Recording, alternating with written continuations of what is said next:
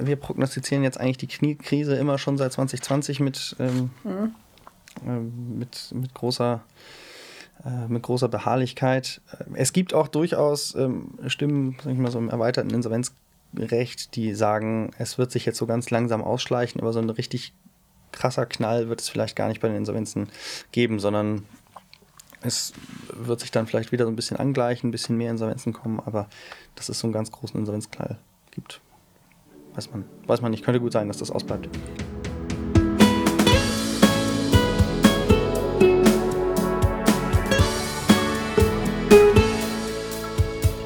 Brezeln und Wein, der Podcast für die ehemaligen der Bucerius Law School.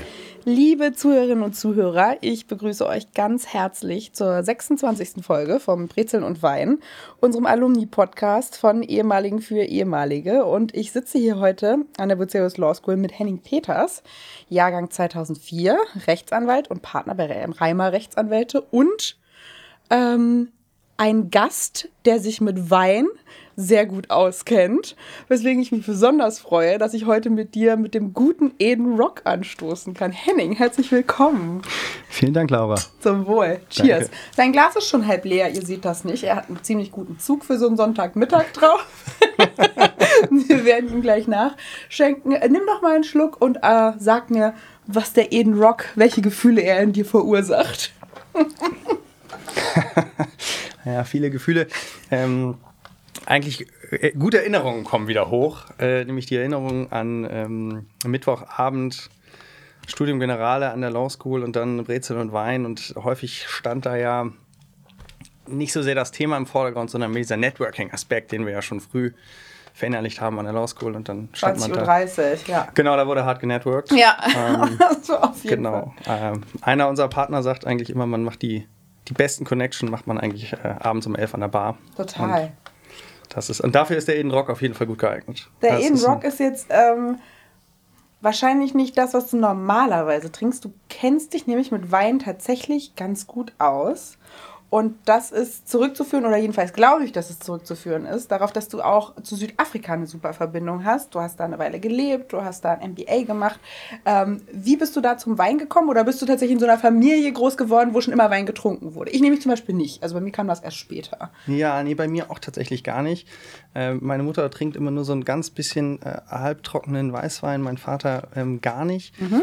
Mm, ja, also ich, ich habe mal in, in Namibia mein Referendariat gemacht und hatte vor, also war das ja 2012 und habe da vorher ähm, Silvester in Kapstadt gefeiert mhm. und fand Kapstadt da die fünf Tage, die ich da verbracht habe, fand ich so toll, dass ich mir immer überlegt habe, Mensch, da muss ich irgendwie mal leben. Das finde ich einfach, das ist ein tolles Lebensgefühl hier direkt mit dem Meer und aber trotzdem auch mit dem Berg direkt daneben und lecker essen und lecker Wein dann auch. Und ähm, dann habe ich dann hab ich 2012 angefangen, noch bei Joachim Niethammer als Rechtsanwalt und habe da gleich im Vorstellungsgespräch gesagt, ja, ja, ich würde jetzt erstmal bei Ihnen arbeiten, aber äh, ich will dann gleich in, nach zweieinhalb Jahren mein erstes Sabbatical machen, damit ich dann nicht in Burnout reinkomme. Also da schon mal ganz, ganz klar abgrenzen. Burnout Prevention. Ja, genau, bevor ich überhaupt angefangen habe zu arbeiten. das ist super.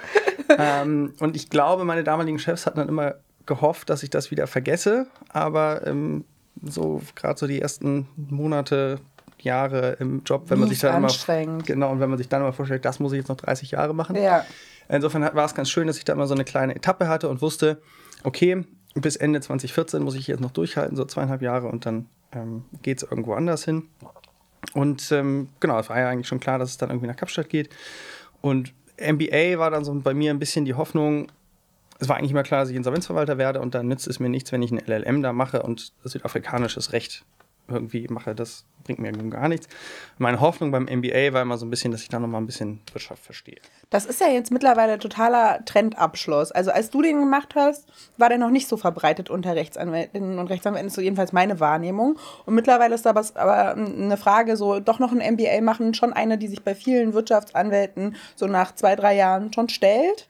Äh, muss man mal gucken, ist auch teilweise super teuer und man muss dann mal schauen, brauche ich das oder was bringt mir das?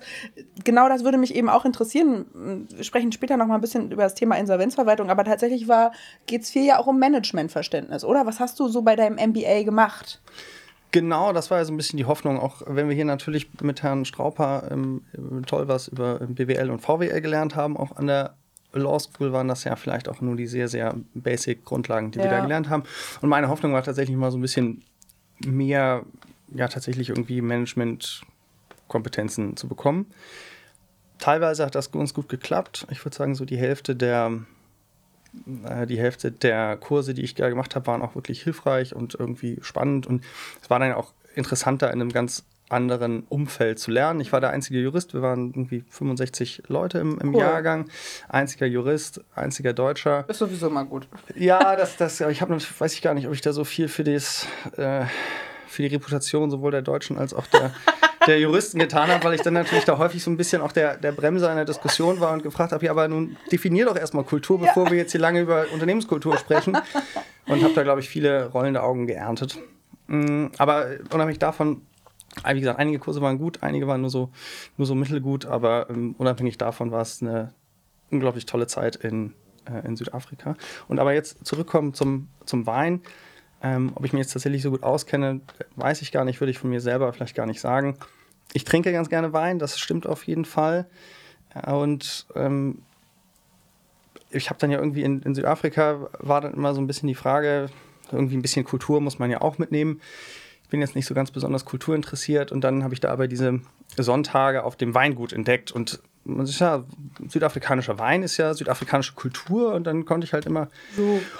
Am Sonntag 10, 10.30 Uhr ging es dann aufs erste Weingut nach Stellenbosch und konnte meinen Eltern dann immer abends ähm, fröhlich erzählen, heute war Kulturtag für mich und ich habe mich heute um die südafrikanische Kultur gekümmert. Oder gibt es auch so Busse, die einen dann dahin bringen, ne? ja, genau. Es gibt dann da so, so organisierte Touren äh, oder man zieht dann Strohhalme, wer dann fahren muss.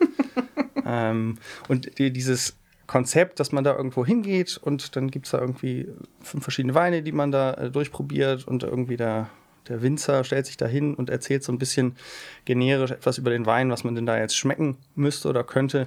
Das habe ich dann, als ich wiedergekommen bin, 2016 auch in, in Deutschland mal so ein bisschen gemacht und habe ein paar Freunde immer einmal im Quartal eingeladen und da irgendwelche Weine ausgeschenkt und dann mir da auch irgendwie teilweise was ausgedacht, teilweise was angelesen, was man denn bei den Weinen wohl schmecken könnte. Ich finde den ausgedachten Teil wichtig. ähm, wenn ich jetzt ein Wine-Tasting mache mit Freunden, sagen wir mal irgendwas so zwischen sechs und acht oder zehn, ist ja wahrscheinlich irgendwie so eine gute Größe, wo man das eigentlich ganz lustig machen kann. Ähm, wenn ich fünf aussuchen sollte, die so ein bisschen massetauglich sind, das ist eine Frage, die ich mir auch immer wieder beim Dinner und so gestellt habe, dass man so guckt, dass auch irgendwann ein, zwei mit dabei sind, die die Leute, denen auch schmeckt, ne, dass die das dann auch nach dem Tasting noch trinken können. Wie würdest du die zusammenstellen für so wirklich Menschen wie ich, die keine Ahnung haben von, wie organisiere ich ein Wine-Tasting? Hast du so Die, eine die Best Wei- Practice? Die Weine meinst du? Ja, genau. Ja, ehrlicherweise suche ich die Weine meistens danach aus, was mir immer ganz, Alles ganz gut super. schmeckt. Von daher Ja, weiß ich immer gut. schon ungefähr, welche Trauben mir ganz gut schmecken und dann äh, sortiere ich die einfach in der klassischen Reihenfolge Weiß, ähm, Rosé, Rot Mhm. äh, und suche da eigentlich die, die Weine. aus. wir hatten aber auch schon tatsächlich ähm, Weine, die wir weggekippt haben bei meinem Wine-Tasting. Wir hatten jetzt noch keinen Spucknapf da, zumindest nicht am Anfang, aber ähm, es war nie so, dass wir die Weine wieder ähm, wegspucken mussten. Wir haben tatsächlich aber schon Flaschen weggekippt, weil die Okay. dann doch nicht so lecker waren wie gehofft. Und nimmst du dann auch immer südafrikanischen Wein? Meistens ja, weil ich mich damit dann noch, also wenn, dann, wenn ich mich Wein ein bisschen auskenne, dann da. Und ich konnte natürlich auch immer noch einen kleinen Schwank aus äh, Südafrika erzählen. Ähm, ich glaube, das hat meine, die Eingeladene dann häufig irgendwann mal genervt, aber auf der anderen Seite haben sie dann ähm, diverse Weine und äh, leckeres Essen bekommen. Von daher haben sie das dann immer hingenommen, wenn ich dann wieder erzählt habe. Ich war ja auch in Südafrika, habe ich euch schon erzählt. So viele Anekdoten hatte ich da auch nicht, von daher wiederholte sich das dann auch. Es haben alle immer nett und höflich gelacht. Und ich packe am besten eine Käseplatte dazu oder bist du auch Team Schokolade und Wi- Wine Pairing? Das funktioniert ja auch. Genau, auf jeden Fall. Eigentlich, eigentlich alles. Also es gab immer so sechs bis acht verschiedene Weine. Ähm, und dann zu jedem Wein irgendwie einen, einen kleinen Happen was zu essen. Wenn man irgendwie mit so ein bisschen Olivenöl und Baguette anfängt und äh, zum Schluss aber auf jeden Fall drei verschiedene Arten Schokolade und vielleicht ein bisschen Käse für die, die mögen. Und ähm, genau, also eigentlich kann man ja Wein mit allem kombinieren, wenn man es gerne möchte. Also zum Beispiel mit, mit Laugenbrezeln. Das klappt das hervorragend. Die haben wir zum Glück vor uns stehen heute. Sehr schön. Ähm, deine Liebe zu Südafrika. Du meintest schon, du bist mal in Namibia gelandet übers Ref und dann hat es dich immer wieder nach Südafrika gezogen. Was ist an dem Land so besonders? Was zieht dich dorthin? Und wenn man noch nicht in Südafrika war, also mittlerweile waren ja schon viele Leute ein, zwei Mal zum Urlaub dort oder zum Auslandssemester gibt es ja auch immer eine große Community an der Law School, die da ihr Auslandssemester gemacht haben. Ähm, wenn man noch nicht da war, was würdest du empfehlen? empfehlen? Wo, wo startet man am besten, wenn man Südafrika Jungfrau ist? Tatsächlich äh, unbedingt nach Kapstadt fliegen. Ähm, Kapstadt ist noch vergleichsweise sicher im Vergleich zu zumindest Johannesburg und so dem, dem Eastern Cape. Ähm, und da kann man wunderbar mit, also eine Woche oder zehn Tage Winelands, Kapstadt, ähm, einmal auf, mindestens auf dem Table Mountain rauf, dann so ein bisschen, bisschen Garden Route nach Neisner und wenn man da ganz weit in den Osten fährt, kommt man bis zum Addo Elephant Park, das ist so der drittgrößte Park in Südafrika. Da kann man dann auch ein paar Wasserbüffel, ähm, wenn man ganz viel Glück hat, auch ein Löwenpärchen treffen. Und ähm, das sind eigentlich so perfekte 14 Tage. Und wenn man es abgefreakt will, möglichst abgedreht, möglichst viele wilde Viecher. Viele wilde Viecher, dann äh, muss man nach Botswana. Ja. Also dann würde ich tatsächlich, ähm, klar gibt es natürlich den äh, weltbekannten Krüger Nationalpark, aber auch der, würde ich sagen, ist jetzt, da ist nicht mehr ganz so viel Wildnis, sondern da fährt man auf anderen Safari auf geteerten Straßen. Klar ist das natürlich schön für den Flachland-Europäer, wenn man da dann ähm, sich auch nicht so mit dem, mit dem Four-Wheel-Drive auseinandersetzen muss. Aber also für richtig Abenteuer müsste man dann eher irgendwie nach, nach Kenia oder Botswana oder so. Hm, das okay. wäre dann spannender. Das ist wahrscheinlich kein kinderkompatibler Urlaub. Hm. Schwierig. Nee, überhaupt nicht. Das ist aber auch wieder das Schöne an Kapstadt. Kapstadt hat sehr, sehr gutes Trinkwasser. Ja. Ähm, von daher kann man da wunderbar das, das Wasser trinken, eines der besten Trinkwasser. Ähm, kein Malaria? Welt. Kein Malaria, ähm, relativ wenig giftige Viecher. Ähm, überall wird Kreditkarte akzeptiert, deutlich mehr als in Deutschland. Sehr gut. Ähm, guter, guter Wein, gutes Essen. Gutes Essen vor allem auch, ne? Total. Also ähm, wirklich und dann ja für, für vergleichsweise, wenn man einen Euro zahlen ja. muss, genau. Also da ist mein absolutes Lieblingsrestaurant, zu dem ich auch immer wieder jedes Mal gehe. Aber Sag welches. Für alle Zuhörerinnen und Zuhörer, es wird jetzt komplett, es wird jetzt komplett überrannt. Ich hoffe, es steht nicht im Lonely Planet. Ja, jetzt habe ich natürlich, jetzt muss ich das habe ich das vergessen? Wir tragen es sonst nach. Ja, ich glaube, wir müssen es nachtragen. Du kriegst ja noch ähm, ähm, ein Video von unserer Folge. Da, kann, genau, da darfst du es nachtragen. Das ist natürlich peinlich. Sehr wichtig. Das nee, ist nicht schlimm. Ich kann mich auch nicht Deutschland erinnern. ist übersetzt die Feder. Die Feder. Feather? Ja, ist es irgendwie äh, französisch. Hm. Äh, das müssen wir tatsächlich nachtragen. Okay, Französisch kann ich nicht übersetzen. Schade. das ist jetzt bitter. nicht so schlimm. Wir können das nachtragen, aber die Reisetipps nehmen wir auf jeden Fall gerne mit. In ja. Kapstadt landen und wenn man nur zehn Tage Zeit hat und oder Kinder dabei, dann von dort aus lostouren. Und wenn man es ein bisschen wilder will, dann geht man weiter nach Botswana, Kenia, die Ecke. Richtig? Ja, auf okay. jeden Fall. Perfekt. Die Südafrika-Tipps haben wir. Jetzt kommen wir zu deinem Hauptjob. Und von deinem Hauptjob, äh, wenn du nicht Wine-Tastings ausrichtest. Von dem habe ich richtig ah, schlimm. Ah, mir ist wieder eingefallen. La Colombe. La Colombe? Ja, La Colombe. Ah, sehr gut. Mhm. War kein gut. Nachtrag notwendig. Er hat einfach einen großen Schluck Wein genommen und dann kam es. er sieht das gerade nicht, aber dann ist es ihm eingefallen. Genau, wenn du äh, gerade keine Wine-Tasting machst und nicht in Südafrika bist, dann bist du Insolvenzverwalter. Du wurdest 2021 zum Insolvenzverwalter bestellt. Ähm, davor warst du Sanierungsberater, also hast in dem ganzen Bereich Insolvenzrecht ja auch schon gearbeitet als Rechtsanwalt. Und ich habe wirklich wenig Ahnung davon, was Insolvenzrecht eigentlich ist. Warum haben wir das? Wie läuft so ein Insolvenzverfahren? Und was ist sozusagen deine Rolle vorher gewesen, als also sozusagen Rechtsanwalt, der im Insolvenzrecht arbeitet, und deine Rolle jetzt als Insolvenzverwalter? Wir starten also mit mir bei Null. Das sind okay. sehr viele Fragen und ja. du darfst sie in einer von dir gewählten Reihenfolge beantworten. Okay, gut. ähm, also vielleicht, um dann einmal Carsten Schmidt zu zitieren, das Insolvenzrecht ist eigentlich die, die Krone des Zivilrechts. Mhm. Das ist das, äh, die, ja, das ist das Allerwichtigste im Zivilrecht. Ist das die Widmung im blauen Wunder? ähm, weiß ich. Äh, wahrscheinlich. Wahrscheinlich, bestimmt. Ähm, auf jeden Fall ist es ja eigentlich so, dass ähm, wir die ganzen Sicherungsrechte, die man so kennt, Eigentumsvorbehalt, erweiterte Eigentumsvorbehalt, Sicherungsübereignung, eigentlich das gesamte, ähm, ähm was ist das dann? Sachenrecht 2, 1, 2, irgendwie mhm. sowas, brauchen wir ja eigentlich nur, weil wir oder alle Wirtschaftsteilnehmer befürchten, dass der, mit dem man einen Vertrag geschlossen hat, möglicherweise den Vertrag nicht erfüllen kann. Mhm. Nicht mal erfüllen, nicht erfüllen will, sondern einfach nicht erfüllen kann, weil er eben insolvent ist, weil er ähm, das, was er da bezahlen muss, aktuell nicht mehr bezahlen kann. Und auch, muss man ja auch sagen, das ganze Gesellschaftsrecht brauchen wir eigentlich nur, weil es möglicherweise eine Insolvenz gibt. Denn äh, GmbH macht man nur, ist im Namen drin, mit beschränkter Haftung, damit man eben nicht persönlich haftet und nicht persönlich insolvent ist. Und früher musste man in Schuldturm, wenn man nicht bezahlen konnte, in der Hoffnung, dass die Verwandten einen irgendwann mal auslösen.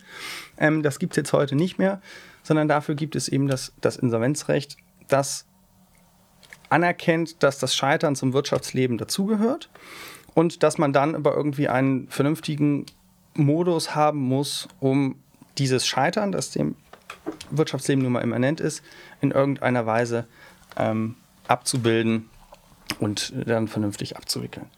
Und ähm, wenn du jetzt sagst, du bist jetzt nicht ganz so sattelfest mit, dem, mit deinem Hörerschein Insolvenzrecht, den du vielleicht mal gemacht hast. Ähm, habe ich, glaube ich, nicht mal gemacht. Nee. Ich glaube, der war nicht verpflichtend. Nee, der war nicht verpflichtend. Ja, nee, wenn nee, irgendwas nicht war, verpflichtend war, dann habe ich das nee, meistens. Beim Wirtschaftsstrafrecht, glaube ich, war der highly recommended, aber ich glaube, der war dann nicht, nicht verpflichtend. Ach, schau auf meine auf, wenn es nicht verpflichtend war, dann war ich, war ich meistens bei den Mittwochabendveranstaltungen. mhm. Sehr gut. Mhm. Genau, also irgendwann ähm, merkt idealerweise der, gehen wir mal von dem, von dem klassischen Fall ähm, aus, der Geschäftsführer der GmbH merkt, meistens am Ende des Monats, wenn er nämlich eigentlich Löhne zahlen müsste, oh, hier wird es aber eng, ich kann meine Löhne gar nicht mehr. Oder der, die GmbH kann die Löhne nicht mehr zahlen. Ähm, und dann geht er zum Insolvenzgericht und stellt einen Insolvenzantrag für die GmbH.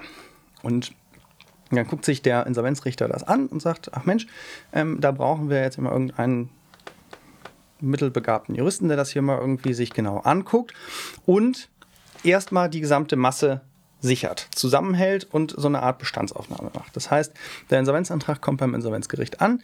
Da arbeiten die Gerichte, muss man auch sagen, sehr, sehr zügig. Also morgens um 10 geht der Insolvenzantrag ein, ähm, um 11 liegt das dem Richter vor, um 12 hat er einen Beschluss gemacht und um 13 Uhr ist der Beschluss beim vorläufigen Insolvenzverwalter mhm. rübergefaxt oder übers BA. Mhm. Und dann idealerweise, wenn es gut läuft, um 14 Uhr guckt sich dann der vorläufige Insolvenzverwalter den Beschluss an und setzt sich in Verbindung mit dem mit dem Geschäftsführer. Also das geht ja. normalerweise wirklich innerhalb von Stunden. Und dann ist es erstmal die Aufgabe des vorläufigen Insolvenzverwalters, wie gesagt, Bestandsaufnahme, sich anzugucken, was ist da vor Ort. Also jetzt ganz praktisches Beispiel. Wir haben einen ähm, Transportlogistiker, ähm, vier Mitarbeiter. Da waren jetzt schon leider zwei Monate die Löhne nicht gezahlt. Und dann fahren wir da eben am Nachmittag hin, ähm, unterhalten uns da mit dem Geschäftsführer und sagen, naja, wo sind Ihre Probleme? Wie sieht's aus? Haben Sie noch irgendwie wenigstens ein bisschen Geld auf dem Konto? Hat er natürlich nicht, ähm, sondern eher minus 55.000 bei der Haspa. Mhm ähm, haben dann mit den Mitarbeitern gesprochen, die so ein bisschen beruhigt. Das Schöne, das ist in Europa einzigartig, dass es in Deutschland das Insolvenzgeld gibt. Das heißt, die. Löhne, das kennst du als Arbeitsrechtlerin dann wieder, wieder gut. Ja. Ähm, das heißt, die Löhne der Mitarbeiter sind zumindest für die drei Monate abgesichert, sodass man dann immer schon mal mit positiven Nachrichten kommen kann. Und da ist man dann eigentlich weniger Jurist, sondern eher so ein bisschen Seelsorger, Psychologe, genau. Der Geschäftsführer, auch wenn das für den natürlich ein unglaublich harter und schwerer Schritt ist, sich so dieses Scheitern einzugestehen, ähm, ist der natürlich dann erstmal froh, weil er dann den, den vorläufigen Insolvenzverwalter hat und der macht dann alles, der organisiert alles und an den kann er alles abgeben. Genauso sind eigentlich die Mitarbeiter nach dem ersten Schock, weil niemand hat gerne, dass sein Arbeitgeber ähm, insolvent ist, aber sind sie dann häufig, hoffe ich zumindest eigentlich ganz froh, dass wir da sind, weil es dann erstmal Geld gibt und wir kennen das ja auch. Also für den Geschäftsführer ist das ja eine, ähm, eine ganz neue Situation, ähm, seine Verbindlichkeiten nicht bezahlen zu können. Häufig schleppt sich das ja auch schon so ein bisschen. Das heißt, es nervt den Geschäftsführer ja auch, wenn immer wieder seine Lieferanten denn, anrufen ja. und sagen, hier, wo ist mein Geld, die muss er vertrösten, die Arbeitnehmer wissen wollen. Naja, also insofern ist so dieses Erstgespräch eigentlich immer noch ganz positiv besetzt, weil die meisten eigentlich ganz ganz froh sind, dass wir da sind. Und dann geht es wirklich darum, den laufenden Betrieb, wenn wir ihn denn da, da noch vorfinden, ähm, so weit zu erhalten, dass wir in den nächsten ein, zwei, drei Monaten eine Fortführungslösung entwickeln können. Das mhm. heißt, mhm. regelmäßig entweder einen externen Investor finden, möglicherweise eine Auffanglösung äh, mit dem Geschäftsführer, mit den Gesellschaftern, dass die eine neue GmbH gründen und den Betrieb rauskaufen.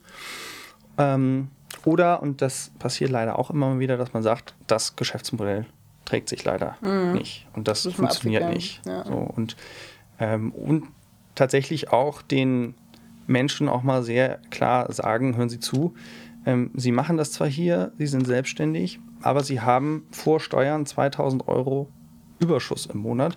Das reicht nicht für Sie mit Ihrem Unternehmerrisiko. Sie müssen davon Steuern zahlen, Sie müssen davon Krankenversicherung zahlen, Sie müssen Alterssorgung zahlen ähm, und Sie haben auch mal schlechte Monate. Lassen Sie das. Man ja. kann die natürlich dazu nicht zwingen. Jeder hat Berufsfreiheit und jeder kann weiter selbstständig sein, auch im Insolvenzverfahren. Aber dass man da dann doch auch mal so ein bisschen BWL-mäßig da den unter die Arme greift und sagt, mhm. hören Sie zu, das lohnt sich eigentlich nicht. Und da bist du jetzt gerade noch in, bei diesem Erstgespräch warst du ja noch unterwegs als vorläufiger Insolvenzverwalter. Und wann wird man dann richtiger Insolvenzverwalter? Genau, ja, sehr gute Terminologie. äh, genau, ähm, die, gerade weil diese erste Entscheidung des Gerichts so schnell geht, ist man erstmal vorläufiger Insolvenzverwalter. Da ist es so, dass man dann quasi mit dem Geschäftsführer so ein Team bildet. Idealerweise macht der eine nichts ohne den anderen. Das ist dann so, dass der Geschäftsführer auch gar nicht mehr über Gegenstände der Gesellschaft verfügen kann, also kein dingliches Rechtsgeschäft mehr abschließen kann. Es gibt einen sogenannten Zustimmungsvorbehalt von dem äh, vorläufigen Insolvenzverwalter. Und erstmal ist es Aufgabe, alles zusammenzuhalten und so ein bisschen, wenn man das als äh, Bild sehen möchte, wir sind so ein bisschen da der Notarzt. Wir gucken mhm. erstmal, dass, dass der Patient irgendwie am Leben bleibt. Gucken, und der Patient wird auch so ein bisschen entmündigt. Ja, aber ich auch sagen muss, naja, so richtig gut hat es ja in den vergangenen Monaten auch nicht geklappt. Ja, ja, also genau. Nee, nee, ich habe was gar nicht so wertend, sondern ja, eher, man, man, muss, man wird, er wird eben unter Aussicht gestellt. Genau, wird, genau, er ist jetzt im Krankenhaus. Genau, er wird Im Geld unter Aussicht gestellt. Genau. genau. Ähm, und dann schaut man dann eben mal, wie es dann irgendwie äh, weitergehen kann. Weil wir uns als Staat irgendwann entschieden haben, dass uns sozusagen die Gläubigersicherheit im Rechtsverkehr so viel wert ist, dass wir solche Systeme und so ein Verfahren etablieren wollen. Ja, die, die Alternative wäre ja ähm, das, das Windhund-Prinzip. Ja. der Gläubiger, dass ja. jeder dann schnellstmöglich irgendwie da anruft, Druck macht oder den Gerichtsvollzieher ähm, bittet, möglichst, möglichst viel Druck zu machen. Mhm. Und da das wäre unfair, ja. Ja, genau, da sagt man dann eben so ein bisschen, ihr sollt alle die gleiche Quote kriegen. Ja. Und deshalb, du hattest das im, im, Vorgespräch gesagt, du weißt gar nicht so viel über das Insolvenzrecht, mhm.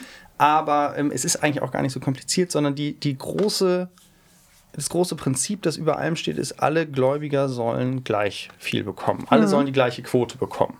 Es soll eben nicht einer, der den Gerichtsvollzieher besonders gut kennt und der Gerichtsvollzieher mit besonders viel Druck losgeht und ähm, da vielleicht nochmal einen Titel vollstreckt, der soll dann 100% bekommen und alle anderen fallen dann aus. Verstehe ich. Und ähm, genau, das ist die, die Aufgabe dann des also der vorläufige Insolvenzverwalter hält erstmal die Masse zusammen mhm. und der eigentliche Insolvenzverwalter hat dann auch schon die, die Aufgabe, alles, was er findet, in irgendeiner Weise zu verwerten. Also da werden dann Autos verkauft, ähm, das Unternehmen vielleicht auch als Ganzes verkauft, sammelt dann also das Geld ein und irgendwann nach zwei bis zehn Jahren, je nachdem wie groß das Unternehmen ist, hat der Insolvenzverwalter nur noch Geld auf dem Konto und keine sonstigen Vermögensgegenstände und dann verteilt er an die Gläubiger alle die gleiche Quote. Und wenn dann der richtige, schrägstrich endgültige Insolvenzverwalter am Werk ist, dann ist der doch aber quasi auch der Geschäftsführer, oder? Also der ist doch, ihr seid als erstes im vorläufigen Insolvenzverfahren, seid ihr sozusagen kooperativ unterwegs und der eine macht nichts ohne den anderen und ihr guckt noch sozusagen, wo, wo landen wir hier zusammen? Wie sieht die Lösung aus? Und wenn es dann sozusagen an dich übergeben wird und du bist Insolvenzverwalter, richtig, final, endgültig, dann bist du der Geschäftsführer. Ist das, ist das ein richtiges Verständnis oder ist das falsch? Also rechtlich, der, der Geschäftsführer bleibt weiterhin im Amt. Mhm. Er hat mhm. bloß eigentlich keine Verwaltungs- und Verfügungsbefugnis mhm. mehr. Nur noch so ein ganz kleines bisschen fürs, ähm, gerade beim Handels, ähm, gegenüber dem Handelsregister ist der ursprüngliche Geschäftsführer noch verpflichtet. Mhm. Aber du hast schon, recht, äh, schon recht, der Insolvenzverwalter ist dann ab Insolvenzeröffnung komplett völlig in Charge. Mhm. Rechtlich ja. Tatsächlich ist es aber natürlich so, dadurch, dass wir nicht auf irgendeine spezielle Branche fokussiert sind, sondern also wir haben alles von Logistikunternehmen, großes internationales Bau, internationalen Baukonzern haben wir gerade, große Radiologiepraxiskette ähm, hatten wir mal hier, ähm, Restaurants und so weiter. Also ohne die Geschäftsführer können wir es eigentlich gar nicht, weil wir zwar die rechtliche Einkleidung im Insolvenzrecht machen und wir machen auch den Zahlungsverkehr, um sicherzustellen, dass tatsächlich auch nur das bezahlt wird, was bezahlt werden darf. Und ähm, wir gucken uns ganz genau an, welche Verträge wir vielleicht noch schließen oder welche wir beenden.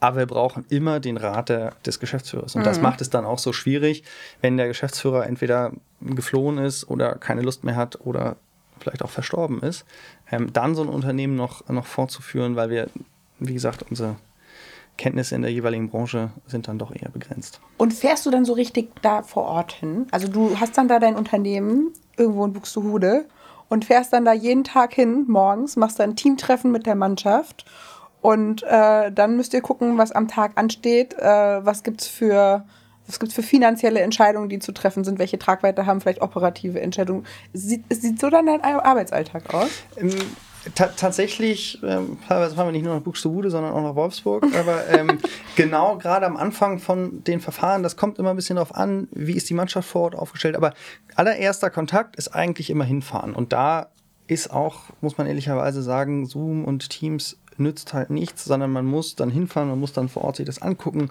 man muss sich das Lager angucken, man muss da auch nicht nur mit dem Geschäftsführer sprechen, sondern auch, das ist aber eigentlich schade, dass ich nicht rauche, aber eigentlich auch mit den, mit mhm. den Lageristen irgendwie mal sprechen und das geht tatsächlich am besten irgendwie entweder beim Kaffee oder bei der Zigarette.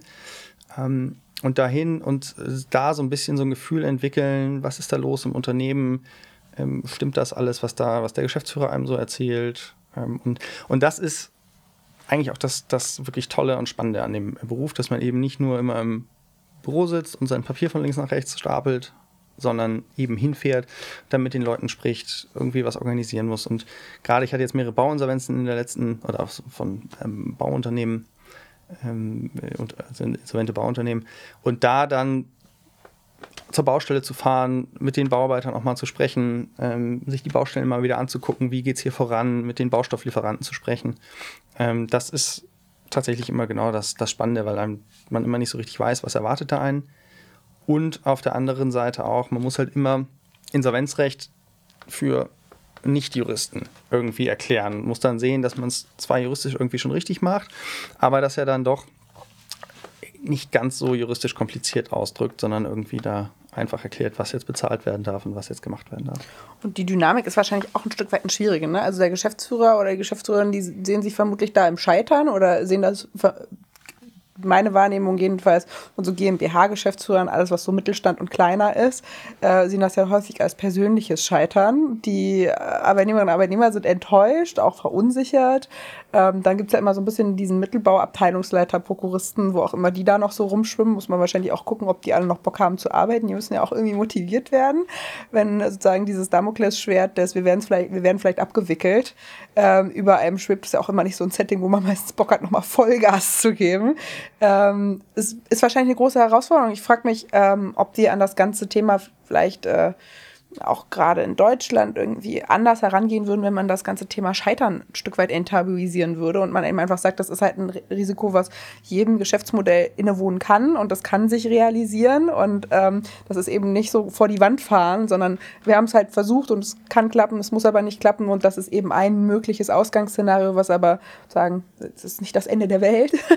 ähm, ich weiß nicht, wie du das siehst, du hattest es eigentlich vorhin ähm, schön gesagt, Scheitern als Teil des Wirtschaftslebens, dass das eben auch ein Stück weit mit dazugehört. Ich habe also die, jedenfalls die Geschäftsführer, die ich so kenne aus den kleinen und mittelständischen Unternehmen, die würden das, glaube ich, als äh, persönliches Fiasko einordnen. Ja, auf jeden Fall. Das, da ist tatsächlich das Verständnis, glaube ich, auch noch anders als beispielsweise in den USA, wo man als guter Unternehmer ja mindestens ein, zwei, dreimal gescheitert sein muss, um auch da, man lernt da ja auch, muss man ja sagen, mhm. viel bei so einer Insolvenz, was man das nächste Mal irgendwie besser machen kann.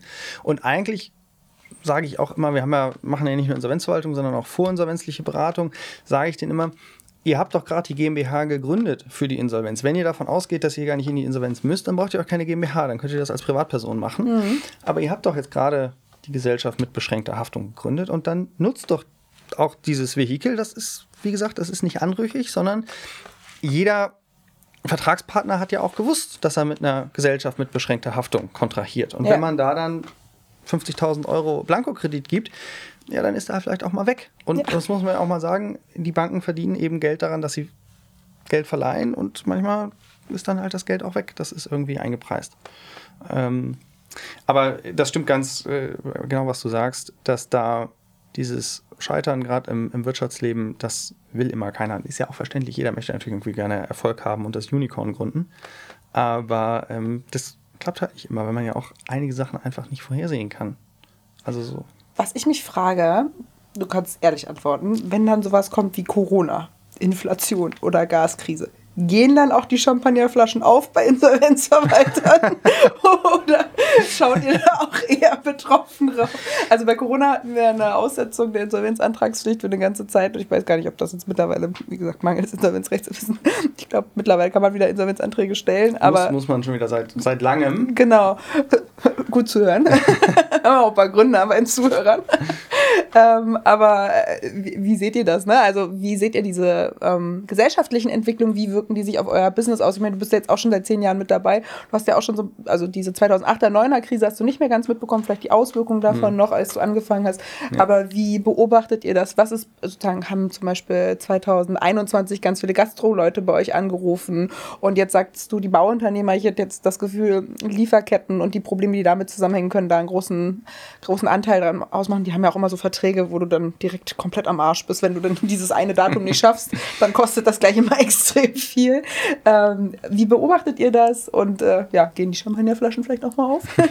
ja, die Champagnerflaschen gehen natürlich nicht auf. Es ist jetzt nicht so, dass wir uns da jetzt wirklich dann äh, persönlich freuen. genau, persönlich drüber freuen. Aber ja. es ist natürlich schon so, dass die, also die Entwicklung unserer Kanzlei eigentlich immer so ein bisschen antizyklisch ähm, zur sonstigen Wirtschaft ist oder sein sollte. Ja. Äh, erstaunlicherweise ist es jetzt so, dass seit 2019, 20, naja, 2019 war noch, war noch okay, aber 2020, 2021 und 2022 haben sich die Insolvenzen jedes Jahr um 10, 15 Prozent jetzt reduziert. Mhm. Ähm, und das ist ja eigentlich so ein bisschen erstaunlich, wenn man sich das gesamtwirtschaftlich anguckt. Letzte große Krise 2008, eigentlich wäre dann irgendwie so 2018, 2019, 2020 mal wieder eine große Wirtschaftskrise ähm, dran gewesen. Und ähm, die ist bisher noch komplett, weiß ich nicht, ob sie ausgefallen ist, aber zumindest ist sie noch nicht bei den Insolvenzgerichten angekommen. Also es, gibt so, wenig, es ne? gibt so wenig Insolvenzen wie noch nie. Ja. Das letzte Mal seit, ich habe jetzt keine Statistik verraten, aber also seit schon, seit schon unglaublich lange ähm, gibt es ganz, ganz wenig äh, Insolvenzen.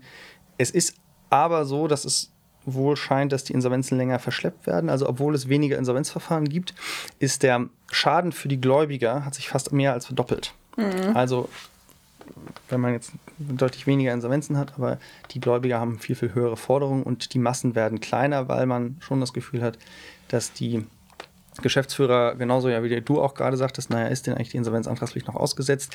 Nein, ist sie eigentlich für die meisten Geschäfte schon seit, seit Oktober 2020 nicht mehr. Mhm. Aber wir sind alle noch so ein bisschen gesellschaftlich im Notfallmodus. Naja, ist ja Corona und die Krankenkassen und die Finanzämter, die dann häufig auch viele Insolvenzanträge gegen Unternehmen stellen, die nicht bezahlen, die haben sich auch lange sehr zurückgehalten mhm. mit Insolvenzanträgen. Ähm, so dass dann jetzt viele, einige Unternehmen die wir jetzt bei uns haben, auch schon sehr, sehr ausgeblutet sind und man dann wirklich gar kein Geld mehr auf dem Konto mhm. vorfindet. Okay, das verstehe ich, weil das wäre jetzt so ein bisschen, ich habe das Gefühl, die Krise wird jetzt ein bisschen zum Dauermodus. Also wir schlittern ja so ein bisschen von einer Krise in die nächste Krise, ohne so richtig zwischendurch mal Atem holen zu können. Äh, also ist wahrscheinlich doch ein Stück weit die Prognose, es dürfte sich bald wieder bei euch verändern, oder? Ja. Also ich meine, wie lange sozusagen, wie, wie, sehr kann man den Geduldsfaden von allen Gläubigern strapazieren? Ne?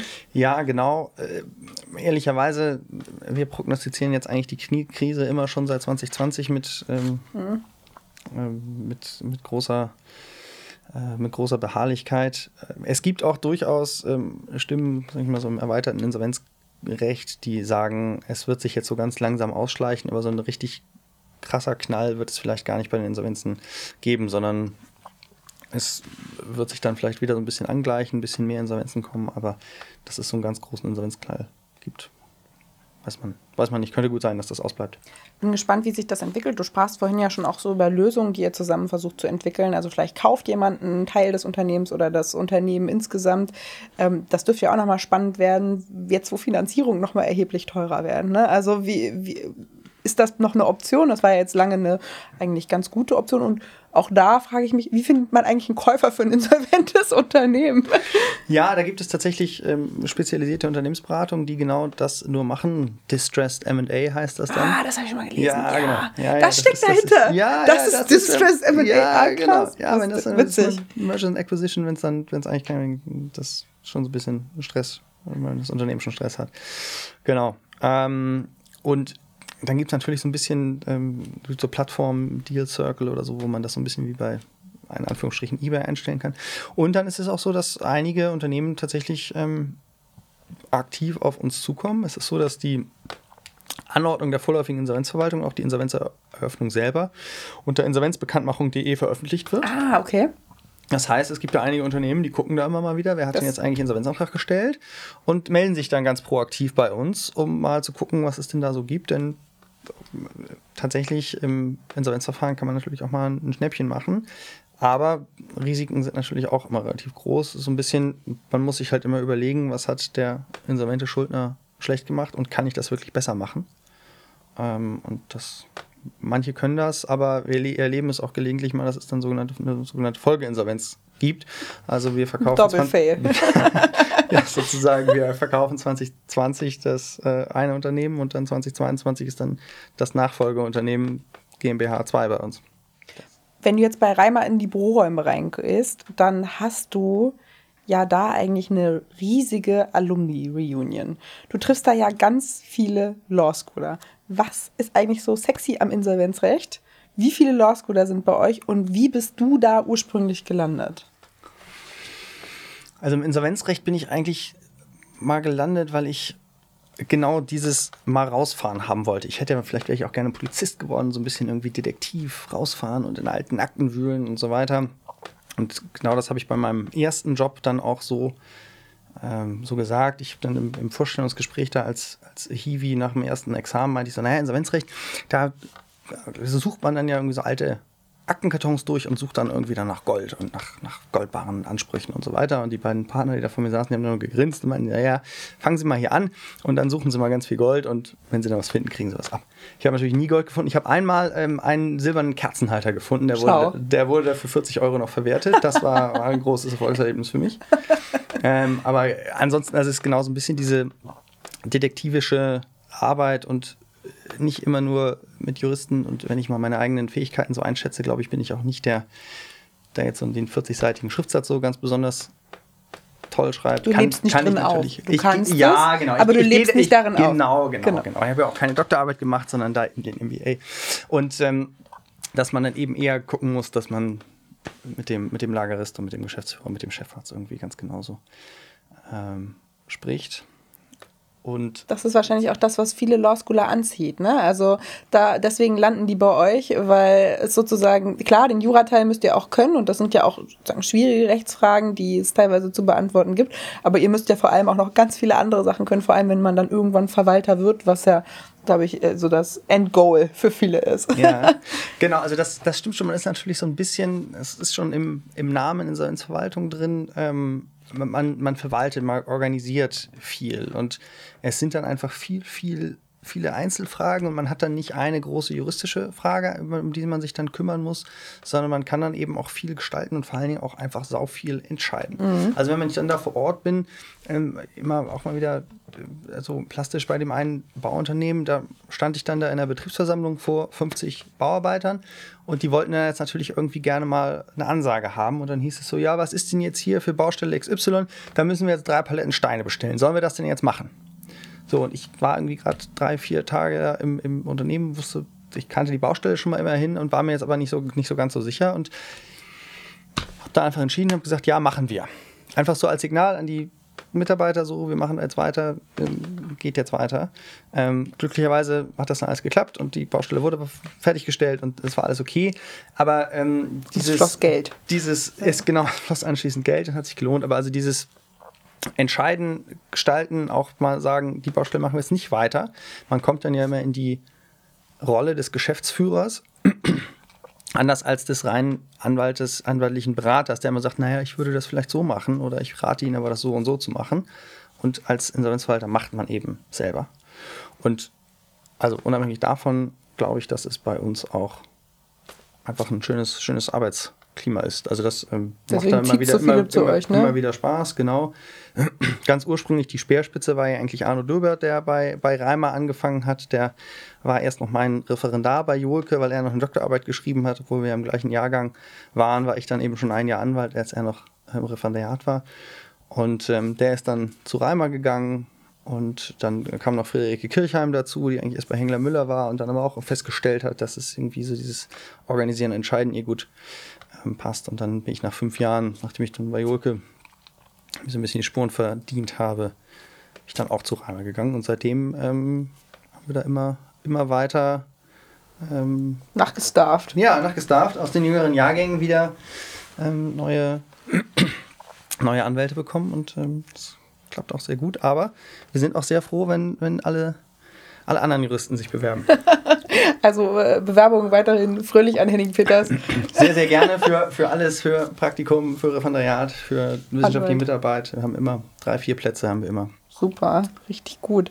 Jetzt letzte Insolvenzrechtsfrage. Meine Insolvenzrechtsvorstellung, ich weiß nicht, bei dir wahrscheinlich auch, da sind wir nah genug beim Alter miteinander, ist noch hart von Peter Zwigert geprägt, der immer mental das, ähm, das Flipchart neben meinem Ohr aufstellte.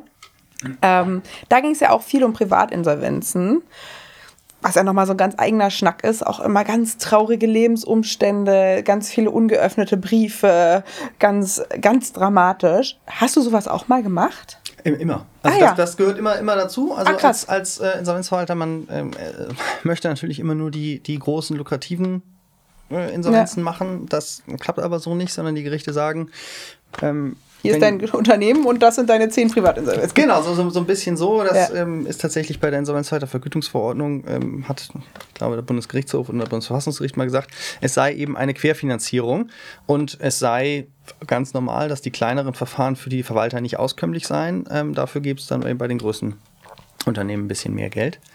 Äh, und genau, man macht das dann alles, alles mit. Und gerade jetzt als, als junger, frischer Insolvenzverwalter wie ich, da kriegt man natürlich dann noch nicht den großen VW-Zuliefererbetrieb, sondern da kriegt man dann irgendwie die kleine Dönerbude um die Ecke mhm. ähm, und muss dann da sehen, wie man da dann das Insolvenzrecht dem äh, Betreiber, der sehr wenig Deutsch sprach, irgendwie näher bringt und ihm dann jetzt erklärt, dass wir die alten Rechnungen nicht mehr bezahlen dürfen und ich jetzt, hier, ich jetzt hier immer die Kasse abhole alle, jede Woche. Krass.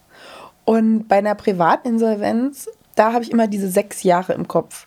Was genau ist das nochmal? Genau, mittlerweile sind es noch drei. Ach krass, das also, ist ja mega gut. Restschuldbefreiung ja. ähm, gibt es noch drei. Ähm, das ist tatsächlich so, auch wie eingangs schon mal erwähnt, äh, Schuldturm hat man erkannt, nützt nicht so viel, dann ist immer noch nicht bezahlt. Und man hat jetzt die Möglichkeit, ähm, nach drei Jahren Restschuldbefreiung zu bekommen, sprich von allen Verbindlichkeiten befreit zu werden, mit gewisser Ausnahme so alles, was so Unterhaltspflichten angeht mhm. und was Steuerhinterziehung und sonstige vorsätzlich begangene Taten angeht. Also wenn ich einem auf die Nase hau und der ähm, hat dann Schadensersatz gegen mich, die, diese Verbindlichkeit werde ich nicht los, aber eigentlich an alles sonstige.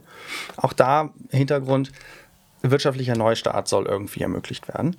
Und genau, das machen wir ganz genauso, ähm, diese Privatinsolvenzen. Und es ist so ein also Peter Zwegert war natürlich schon sehr überzeichnet, aber auch genau da, er hat ja immer mit seinem Flipchart sich dann immer angeguckt, naja, ja. was haben Sie denn so alles für Ausgaben und ähm, brauchen Sie hier wirklich, keine Ahnung, den Bausparvertrag, wenn Sie eigentlich ähm, auf Ihrem Girokonto ein Dispo haben und da 10% Zins zahlen und der Bausparvertrag bringt Ihnen drei.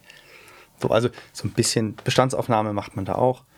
Ähm, aber ähm, ehrlicherweise so unglaublich viel lässt sich da dann nicht mehr ändern, sondern die haben halt, also die Privatinsolvenzschuldner haben dann häufig den Überblick über ihr Vermögen verloren, genau irgendwie Briefe nicht mehr aufgemacht. Wenn man dann Pech hat, kommt man da hin und kriegt so eine Plastiktüte mit mhm. Unterlagen überreicht mhm. ähm, und muss sich dann da irgendwie ein bisschen, bisschen durchwühlen und das ist doch nah dran an der Detektivarbeit. Das ist, ja, wobei da. Also ist auch da, sehr persönlich, da, oder? Da habe ich noch nie was gefunden. Ja, ja. auf jeden Fall. Das, ja. ist, äh, das ist schon sehr, sehr persönlich. Ja.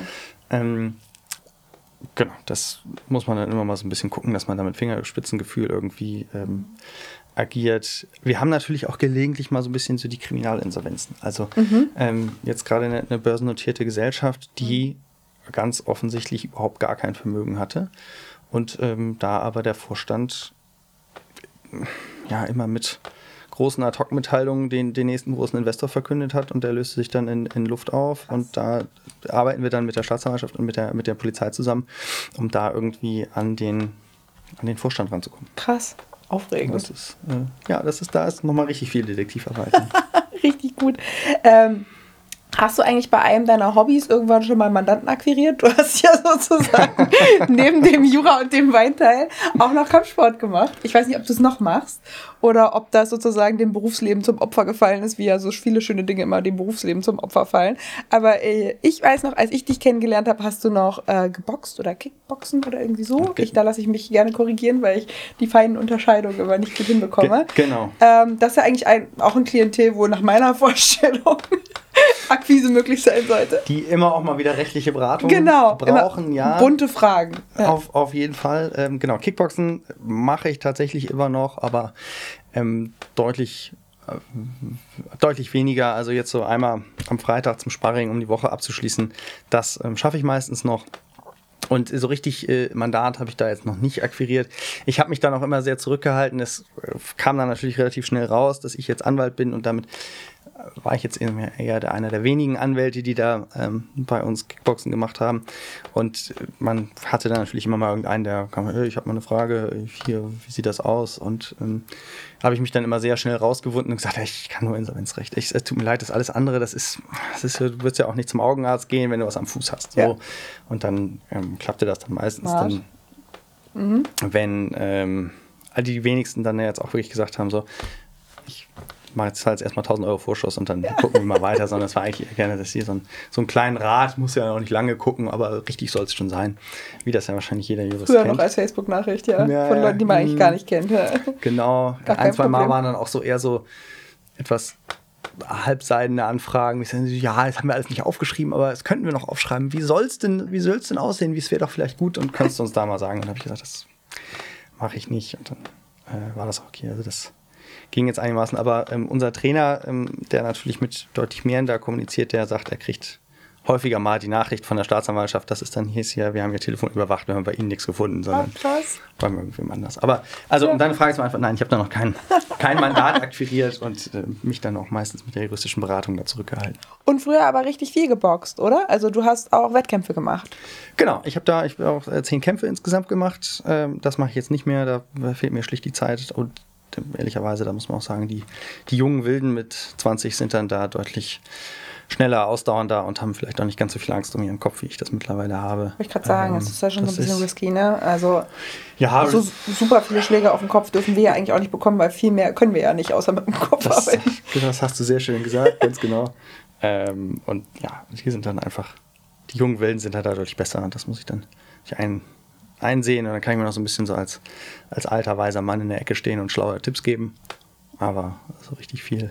Richtig Musstest du dich mal runterhungern auf irgendein Kampfgewicht oder hast du immer eine Gewichtsklasse gekämpft, die ziemlich dem entsprach, was du normalerweise auch hast? Nee, ich habe mich immer runtergehungert. Du hast dich immer runtergehungert? Immer mal zwei, drei Kilo so. Ähm, ja, was ja furchtbar man, ist, ja. Das ist ja, aber das war immer so, wenn man dann natürlich gerne in die, in die nächst niedrige Gewichtsklasse kommen möchte. Mhm. Ähm, denn ansonsten, nachher ist der andere noch irgendwie 10 cm größer als mhm. ich.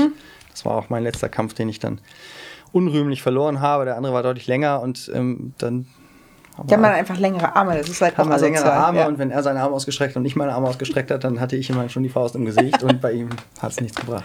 Und was hilft beim Runterhungern? Also ähm, vorm Wiegen kein Wasser mehr trinken, Sauna und davor zwei Wochen lang nur Suppe, dann ist man ja auch total fertig. Ja, genau. Das ist, ist tatsächlich teilweise machen ja die äh, Wettkämpfe das sowieso, dass am Vorabend dann gewogen wird, mhm. weil sie genau das kennen und man dann noch wieder ein bisschen ja.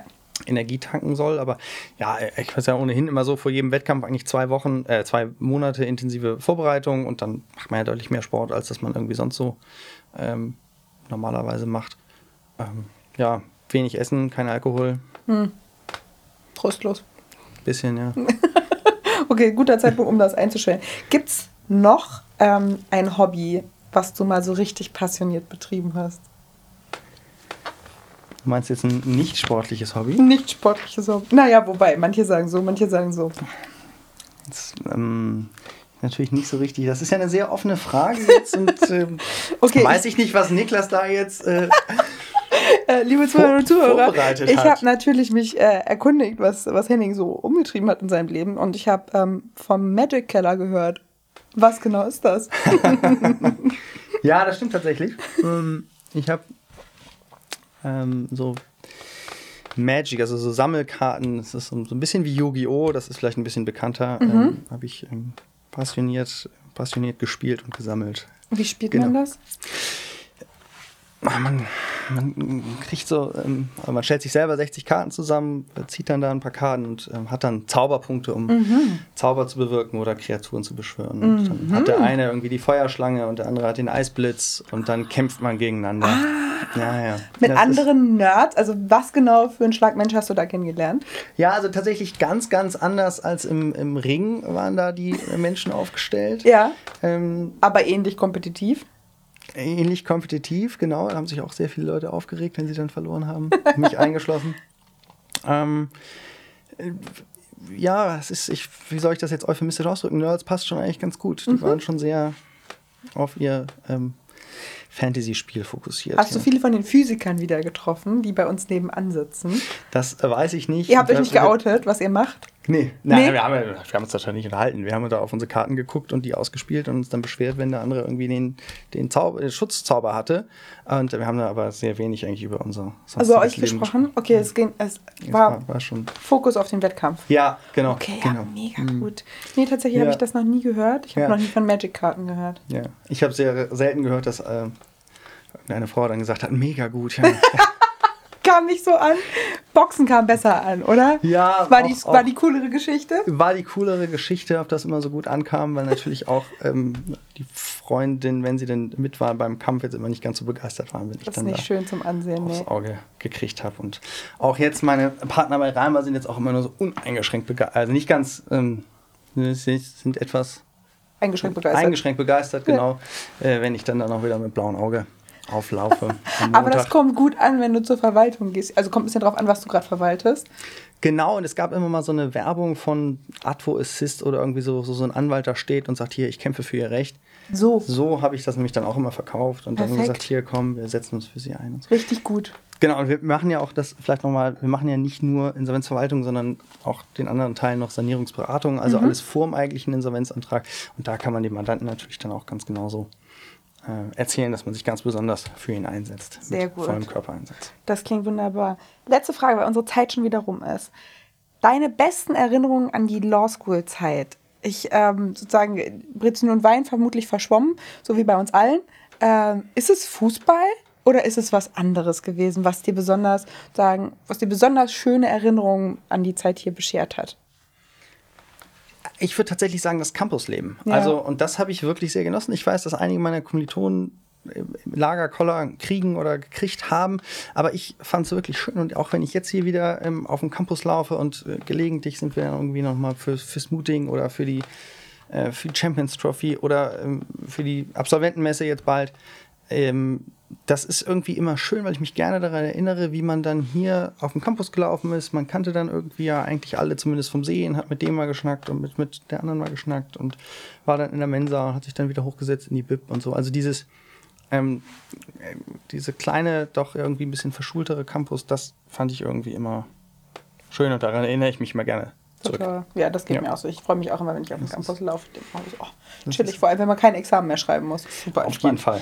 Auf jeden Fall. Das, also ich kriege das ja bei unseren, unseren Referendaren jetzt immer gerade so äh, mit, die dann erst bei uns irgendwie noch sind und dann Examen schreiben und ich dann anschließend nochmal wieder anrufe und sage, na, wie war es denn und so. Und ähm, das ist schon, da bin ich schon sehr, sehr froh, dass wir das hinter uns haben. Voll, da hat man auch, kann man das ungetrübt hier genießen. Lieber Henning, ganz, Fall. ganz lieben Dank für deine Zeit hier. Ganz lieben Dank für die Einblicke ins Insolvenzrecht, äh, in die Magic-Karten und in den Das südafrikanischen. Wein. Ja, voll, die Magic-Karten waren mir total wichtig.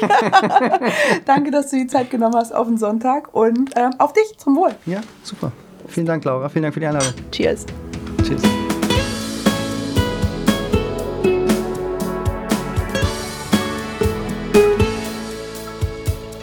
Brezeln und Wein, der Podcast für die ehemaligen der Bucerius Law School.